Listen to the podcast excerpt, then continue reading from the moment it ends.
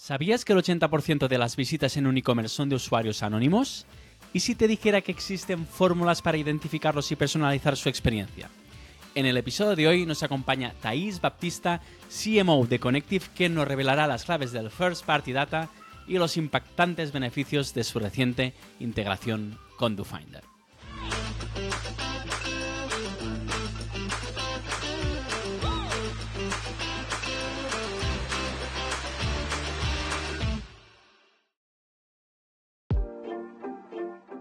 Convertirte en un experto en búsqueda avanzada? Ahora tienes la oportunidad con DoFinder Learn, un programa muy completo que abarca desde funcionalidades del buscador avanzado hasta conocimientos en analítica y experiencia al cliente. Así, al completar la certificación, no solo mejorarás tus habilidades, sino que también recibirás un certificado que podrás añadir a tu currículum y a tu perfil de LinkedIn. ¿Listo para darle un giro a tus estrategias de búsqueda avanzada? Ahí nos vemos. Buenos días, Thais, ¿cómo estás? Hola, buenos días, Lorenz, ¿qué tal? Pues muy bien. Oye, agradecerte que hayas accedido a la invitación a e-commerce talks. Eh, muchas gracias por, por, tu tiempo. Bueno, gracias a ti por la, por la invitación. Es ahí que estamos arrancando el año, ¿eh? con, con mil cosas cerrando y abriendo, ¿verdad? Eso es. Muy bien, pues mira, vamos a empezar por una pregunta muy importante, Thais. Eh, en DoFinder nos gusta la cerveza. Creo que más o menos todo el mundo lo sabe, ¿no? ¿Cuál sería la bebida oficial de Connective en una fiesta y por qué? Bien. Eh, así para arrancar. Es una de las que no estaba en el guion, ¿eh? muy bien. Conociendo, bueno, pensando en lo que es Connected, que ya hablaremos un poquito después más al respecto de esto, creo que la cerveza sería como una cerveza mágica, que se adapta al gusto de cada uno que la pida. Muy bien. Muy bien, buena respuesta. Ahora vamos a las preguntas realmente serias, Thais. Eh, ¿Quién es Thais eh, Baptista y cómo llegaste a Connective? Vale, perfecto. Bueno, eh, yo soy brasileña, digo siempre que se nota al segundo, a cinco segundos en el hola, ¿qué tal? Son ocho años ya que vivo en, eh, en España. Yo actualmente soy CMO en Connective. Eh, llevo ya casi 20 años trabajando con marketing digital. he tenido, bueno, toda mi primera experiencia ¿no? con digital ahí en, en Brasil. Eh, aquí entrega la edad, ¿no? Pero un poco diciendo que mi, mi, primera experiencia ha sido justamente con la parte de paid ads, cuando ha empezado, eh, trabajaba ¿no? en la atención, ayudar a la gente justamente a, a, entender qué era.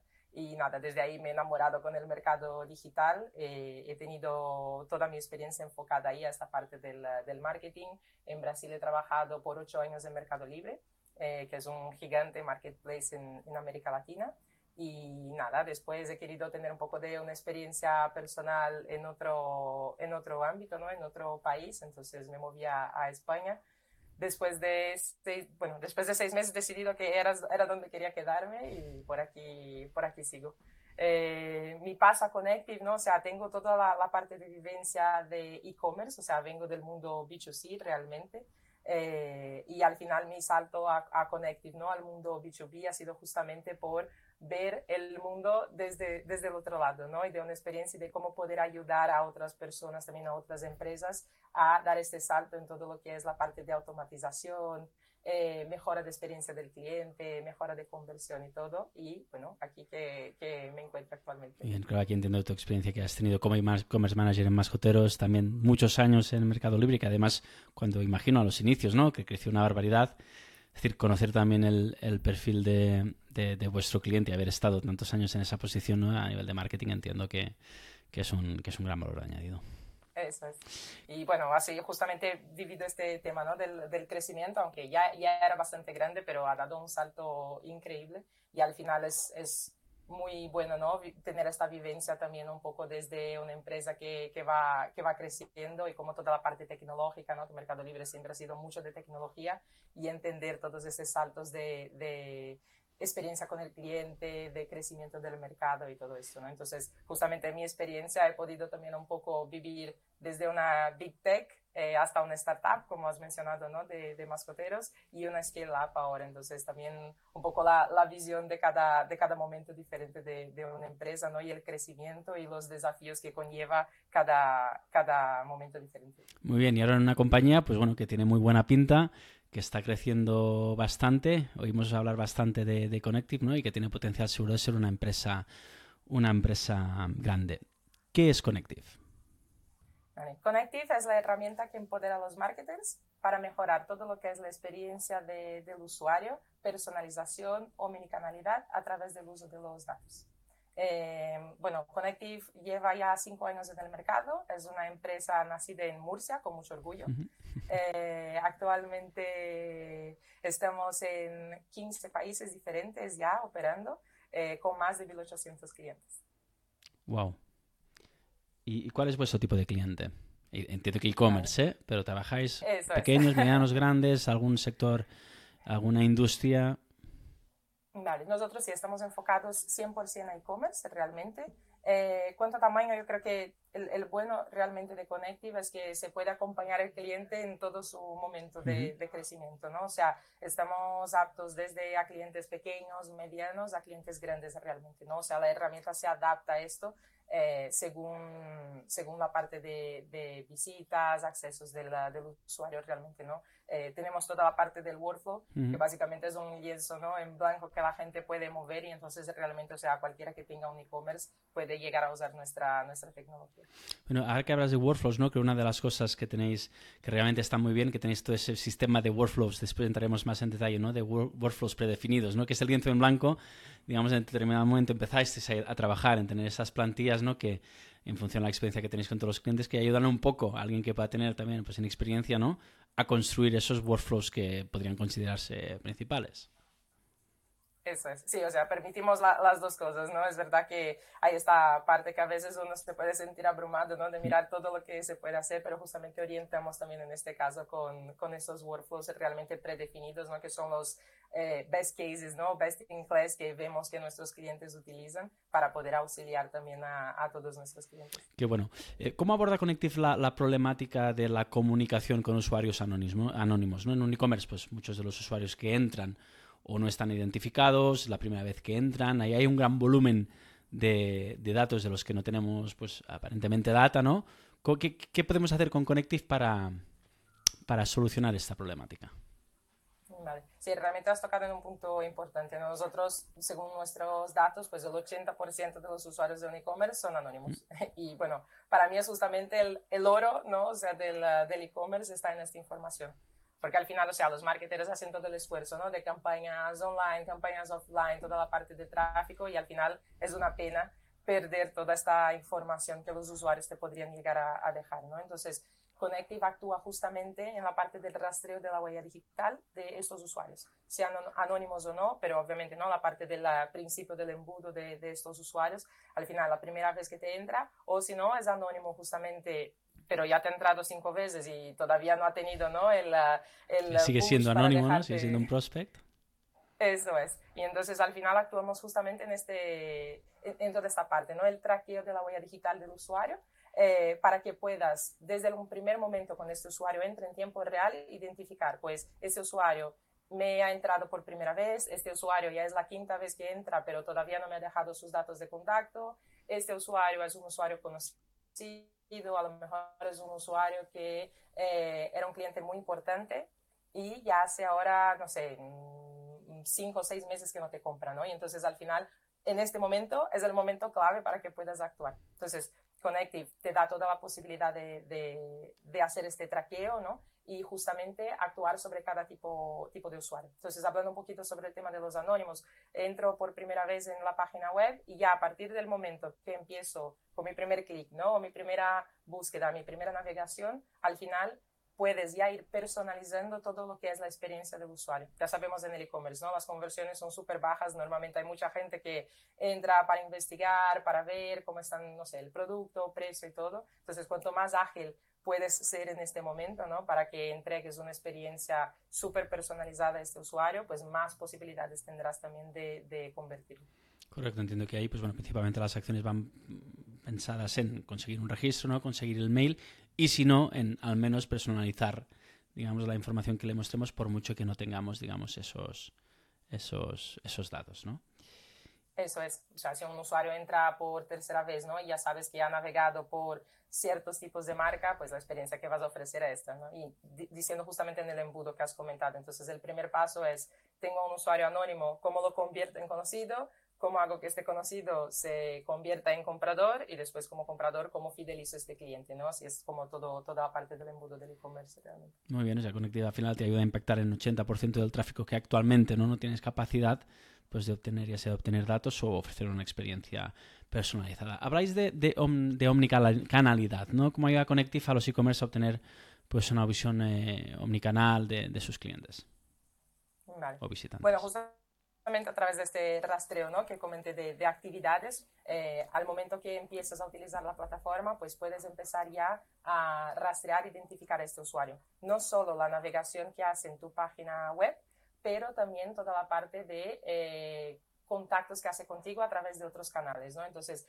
puedes justamente saber si este contacto ha interactuado contigo a través de un email, de una push notification, de un, mensaje WhatsApp. Entonces, al final, eh, puedes traquear. Esto te enriquece ¿no? realmente la información que tienes del usuario para poder después actuar sobre ella. Porque al final es, es, es eso de que se trata, ¿no? Al final es, tengo todo un pool de información, de datos, entonces por un lado, cómo enriquezo toda esta información de mi usuario y cómo actúo en relación a, a estas informaciones que tengo.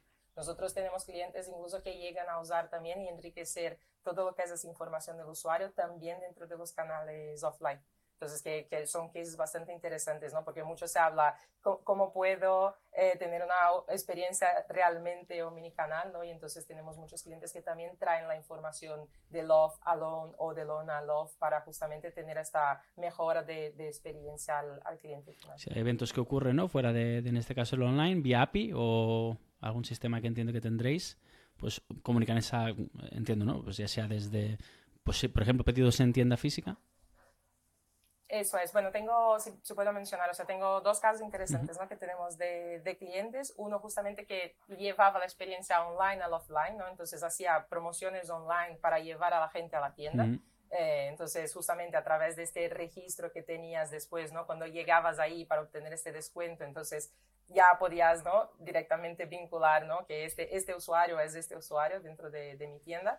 Y justamente en poco va a salir un otro, un otro caso que es justamente al revés. Uh -huh tengo mi usuario ¿no? ahí en, el, en, mi, en mi tienda y cómo hago para convertirlo dentro también del, del canal online, ¿no? para dejar sus datos de registro ¿no? y entonces pasar también toda, toda esta información. Muy bien, de hecho ahí me hemos hablado bastante de una pregunta que te iba a decir, ¿no? De beneficios de eliminar esos silos de datos, ¿no? De tener datos repartidos entre distintos sistemas, ¿no? Que eso hace que no puedas tener esa visión, digamos, omnicanal y, y, y hacer acciones que realmente sean personalizadas y no molesten, ¿no? Y que tengan en cuenta esto, por un ejemplo, ¿no? Eh, hace 30 días que no compras, ¿no? Pues si te he comprado en una tienda física, ¿no? Es decir, entonces eso, eh, eso, realmente pues lo que hace es pues mejorar pues muchísimo la, la, la experiencia, ¿no? Eh, Para... ¿Perdona? Perdón, Llores, no, que, que, iba a comentar sí. justamente de este tema de, lo, de los silos, ¿no? Que yo, yo, creo que es un punto también interesante porque al final, bueno, nosotros trabajando dentro de marketing, aunque no sea en un e-commerce, pero también nos enfrentamos a problemas así, ¿no? Es como tienes eh, un montón de puntos de acceso, no tienes un source of the truth, ¿no? Realmente. Y aquí pa pasa por este impacto realmente, ¿no? Cómo, cómo trabajo con tantos datos eh, separados de datos, ¿no? O sea, en una empresa pequeña a lo mejor no puedes tener acceso porque no tienes alguien técnico ¿no? que te pueda pasar esta información o pasas a lo mejor en empresas grandes que tienen un montón de departamentos y van a tener un departamento de data scientist o algo así y es, es, muy burocrático, ¿no? Y al final el marketer que está en la punta final, que justamente es el que tiene el poder de actuar, ¿no? Más rápido, porque al final aquí todo se trata de, de velocidad, ¿no? El, el tiempo de, de, compra o cómo vas a hacer a convertir este cliente, entonces al final es... Eh, cómo, cómo trabajar o cómo te, tener esta, to, toda esa función y que el marketer, que es quien está ahí ¿no? cada día intentando hacer convertir al, al, cliente para tener acceso a la información que realmente necesita y para, para concluir su, su, su, trabajo. Sí, y eso pasa en, en, pequeños, medianos y grandes, ¿no? Por lo que decías, es decir, el pequeño por falta de recursos seguramente y herramientas y el grande por exceso. Precisamente recursos y herramientas que hacen que necesites pues eso, un mes o dos meses ¿no? para obtener digamos, cierta información. En cambio, pues con herramientas como Connectives, pues te permite pues ser muy, muy ágil, obtener rápidamente la información, ¿no? Y de forma relativamente sencilla, pues ejecutar, ejecutar uh, acciones. Lo dicho, y lo digo con conocimiento, ¿no? Yo he trasteado con vuestra herramienta en algún e-commerce y, y, puedo, puedo garantizar que es así, ¿no? Entonces, cuando hablamos de Connective, pues hablamos de segmentación, personalización, estrategias de marketing, ¿no? De, de, realmente como muchas cosas, ¿no? Porque recogemos datos de todo el e-commerce desde vuestra herramienta. Se pueden montar pues muchas automatizaciones, eh, miles de workflows, hasta de vez, en cuando hasta demasiado seguramente, ¿no? Em, pero eh, ¿podrías ponernos como ejemplos o cosas principales que se pueden hacer en vuestra plataforma para ayudar a un e-commerce a vender más? Más allá del que ya hemos dicho, ¿no? De los usuarios anónimos. Ese, ese sería, sería un caso. Sí, sí. Eh, bueno, es que lo que estabas comentando, ¿no? Esto del workflow a mí es, es, es siempre muy satisfactorio, ¿no? Es muy bueno cuando hablamos con los clientes para montar los, los casos de éxito y todo y entramos en la cuenta y vemos cosas impresionantes realmente, ¿no? A veces de cómo, cómo has montado esto, cómo has tenido esta idea, ¿no? Y todo porque te, te permite realmente. Hay unos casos que yo siempre uso de ejemplo porque realmente entro y son los que me, me gustan mucho. Eh, y que a veces algunas personas, o sea, a veces en e-commerce son a veces realmente acciones que son simples y, y, ves que mucha gente no, no, lo usa, ¿no? La primera, si, si hablamos un poquito, ¿no? Por la parte del, del, embudo, ya que hemos hablado ya de los anónimos, ¿no? Pero pensando un poco, por ejemplo, en eh, la recuperación de carritos abandonados. Mucho en el e-commerce se dice, ¿no? Ah, el email de carrito abandonado y todo. Que, ok, pero estás perdiendo una parte importante que es la, primera, ¿no? Al final el cliente ha estado en tu página web en este momento, no, no esperes, o sea, obviamente después, si no compra, pues puedes llegar a enviar otra comunicación, ¿no? Entonces, eh, lo que muchos de nuestros clientes hacen es justamente esta recuperación del carrito ya en el momento, ¿no? Del sitio web. En el momento que, que sé que el usuario ha dejado estos productos en mi página y se va, entonces, puedo ahí intentar hacer ¿no? un último intento antes de que se vaya. en la misma página, ¿eh? antes de salir. Un exit pop-up. Eso es, entonces sale. Eso es, ¿no? O sea, cuando sé que, que se, va, se va a ir, pues justamente le, le envío un mensaje. Eh, puede ser de captación, si sabes que es un usuario anónimo para dejar el correo, te guardo tu carrito, te envío después. Eh, puede ser si sabes que es un usuario que es de alto valor para ti, ¿no? O sea, tiene un RFM muy alto, es un champion, como hemos dicho, un cliente que hace mucho que no te compra. Entonces, puedes hacer un mensaje personalizado en este momento con el carrito, a lo mejor ofreciendo un descuento extra o algo así, ¿no? Entonces, eh, ofrecer cupón de descuento según el valor del carrito, que esto también como hay clientes que lo usan y que, que, va súper bien. Entonces, este para mí es un, un ejemplo eh, principal y que veo que muchas veces, no sé, no, no, son muchos e-commerce que, que, lo usan realmente.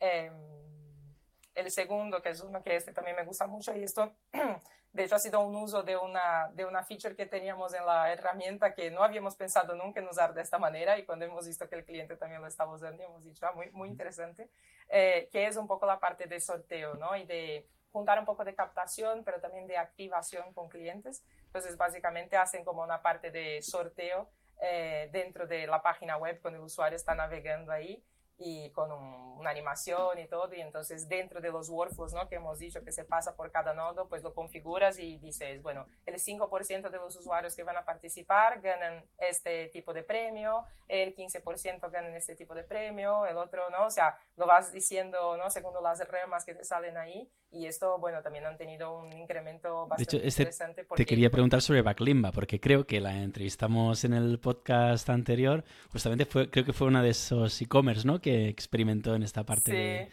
de, como de sorteos y de juego, ¿no? Porque había un punto de gamificación en el proceso.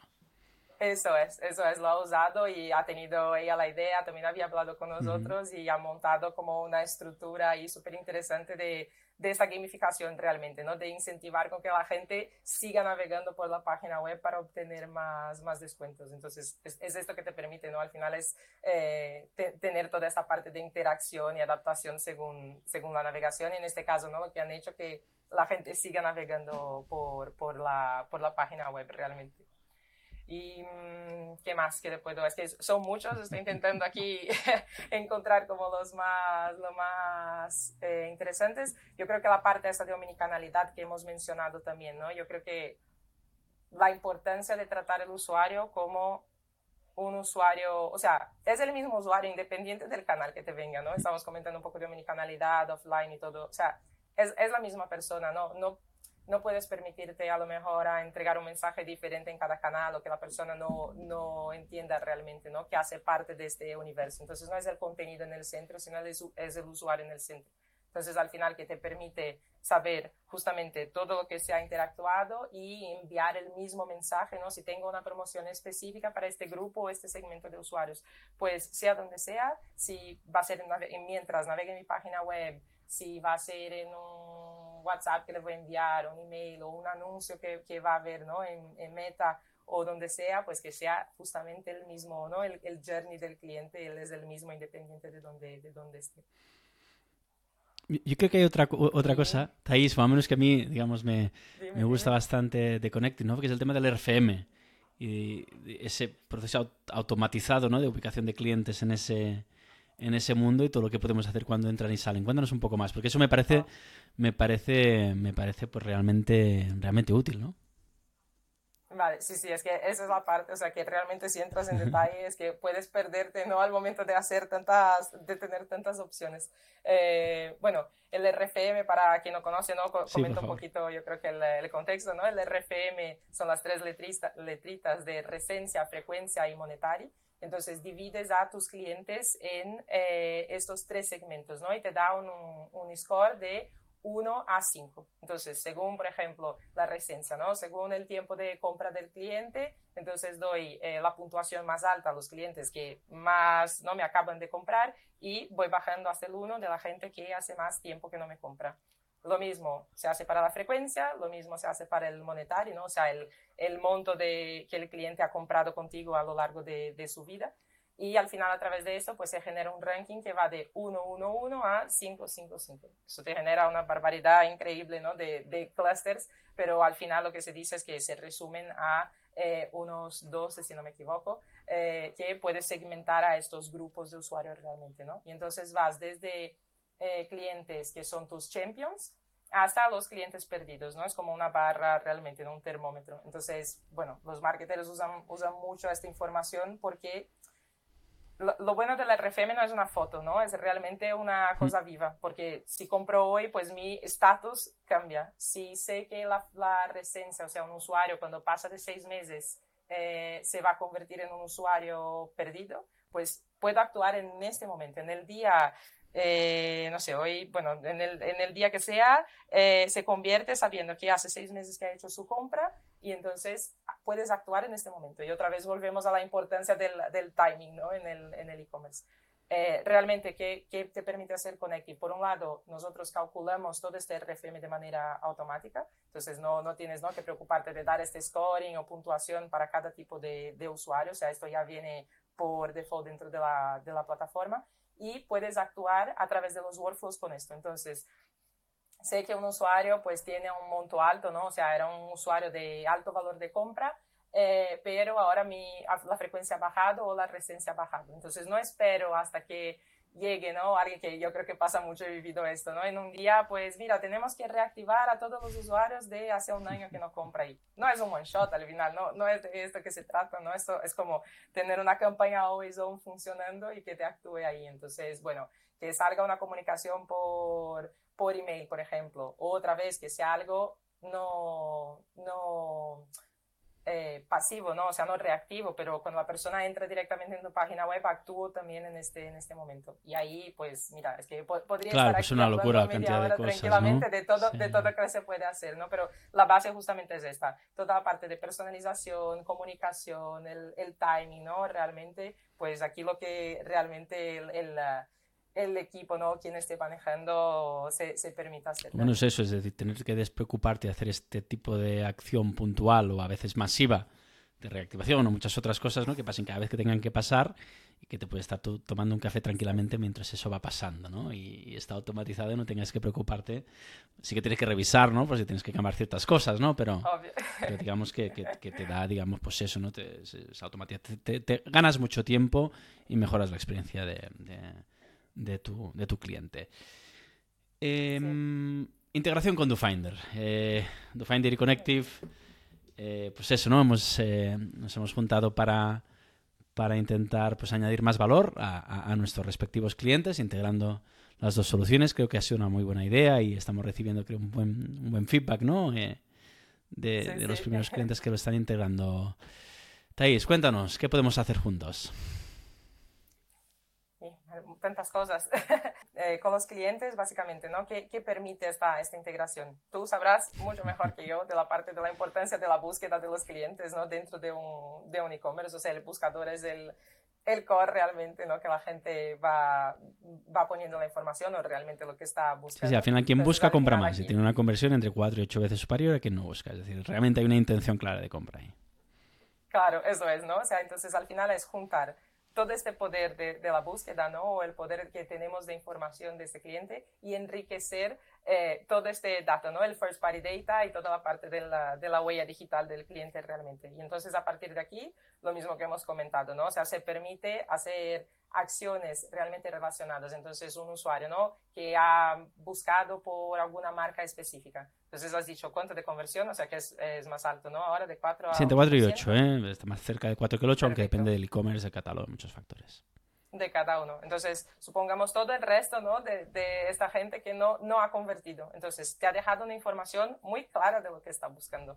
Entonces, aunque no haya convertido en este momento, pues esta información se, se, añade ¿no? a este camino del cliente y piensa la cantidad de cosas que puedes hacer después justamente, ¿no? De, pues me acaba de buscar una marca específica, pues entonces le voy a enviar una comunicación específica. La próxima vez que vuelva a mi página web, yo ya sé que ha buscado por esta marca, ¿no? Y entonces a partir de ahí, de este momento, eh, le doy la información que, que necesita, ¿no? le facilito.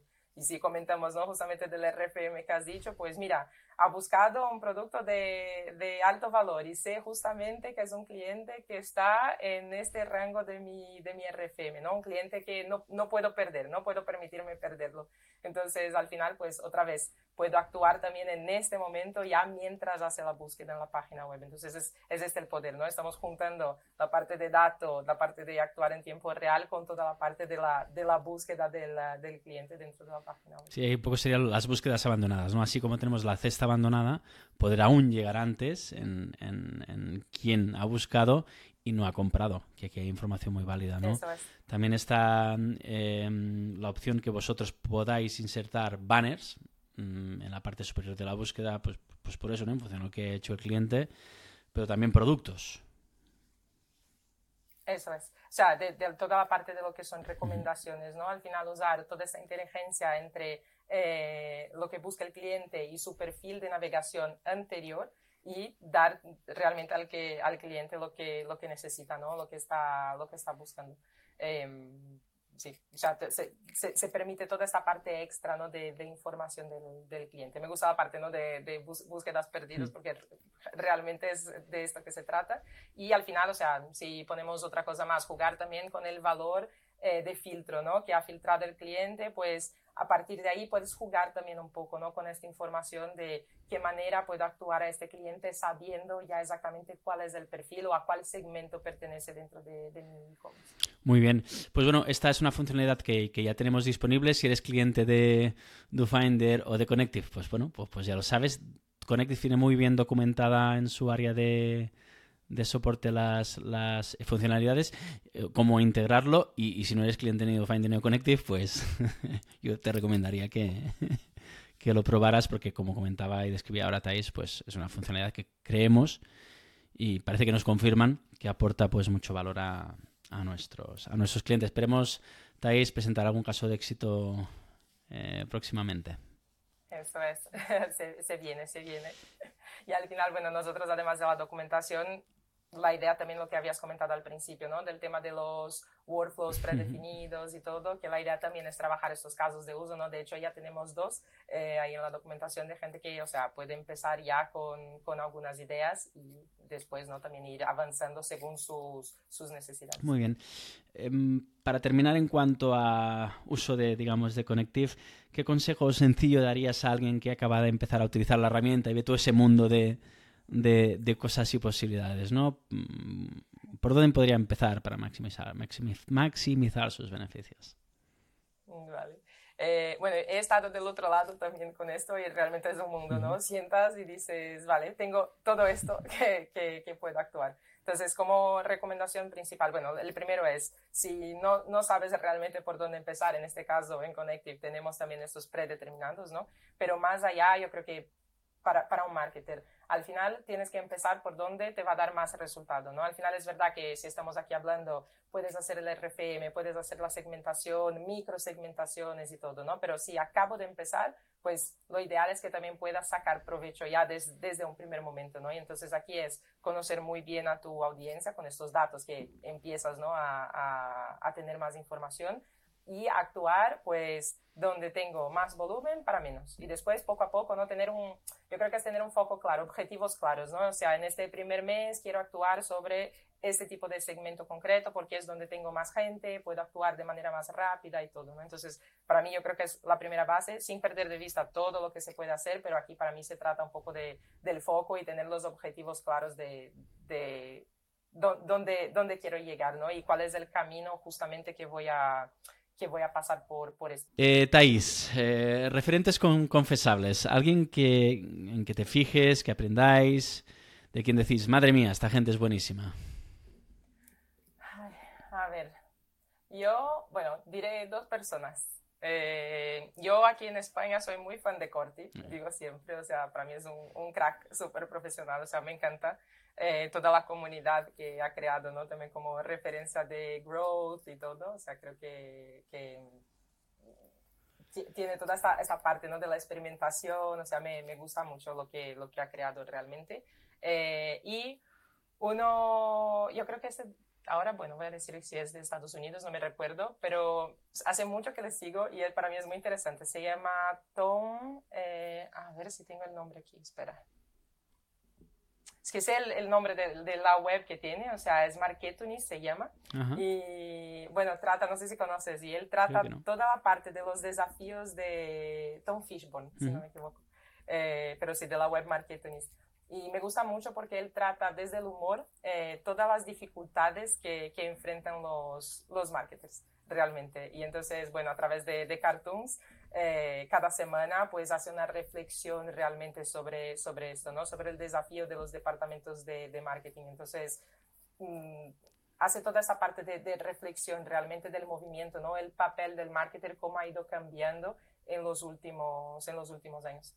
Hay uno que de hecho me, me gusta mucho, que, o sea, es un cartoon que tiene ahí un la, persona con todos los puestos del CMO, porque no hubo una época que se estaban cambiando los nombres de Chief Data Officer, Marketing y todo, ¿no? Y diciendo cuál es el próximo nombre que lo vamos a poner y haciendo toda una reflexión realmente de la, del, del, tema del papel o el cambio que, que está pasando justamente para, para, los CMOs en este, en este momento. Y con humor, ¿no? Que siempre viene bien. Tom Fishburne.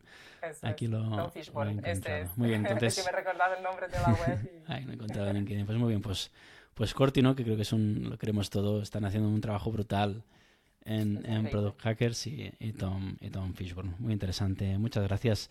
Eh, para, para, terminar, eh, Thais, las tres herramientas que recomendarías a cualquier e-commerce. Bueno, dos la tengo clarísimo. ¿Cuáles pues, serán? Connective No Finder, mira cuál será, qué duda. Estas dos la tengo clarísimo. Eh, no sé, si pudiera comentar una más, yo creo que me, me gusta mucho lo que está haciendo también Octane, con toda la parte de, de, de, chat y todo, ¿no? También de recomendaciones y, y todo esto. creo que con, con este trío el e-commerce estaría, estaría... El éxito garantizado, ¿no? Eh, bien, con Mark también estuvimos hace poco en el podcast, ¿no? Y me sorprendió toda la parte que, que han montado, que están montando con integración con OpenAI, con ChatGPT, con su con su herramienta, la verdad que tiene, tiene muy, muy buena pinta, ¿no? Eh, Thais, eh, muchas gracias por, por, tu tiempo. Nos has contado cosas muy interesantes de, de, mm, de Connective, de la integración de DoFinder con Connective también, ¿no? Y nada, felicitaros por, por vuestro trabajo. Eh, estáis creciendo mucho, eh, estáis haciendo las cosas muy bien. Es un lujo para nosotros pues eh, poder conectarnos ¿no? y mejorar aún la experiencia de los, de, los visitantes de los e-commerce. Y nada, agradecerte de, de nuevo tu, tu, tiempo. Mil gracias. Gracias a ti, Llorens. Hasta pronto. Gracias por escuchar e-commerce talks de EduFinder. Esperamos que hayas disfrutado y aprendido algo nuevo. Para continuar explorando el mundo del e-commerce, te invitamos a suscribirte a nuestro podcast y te animamos a darle a la campanita para no perderte los próximos episodios. Gracias por tu atención. Hasta la próxima.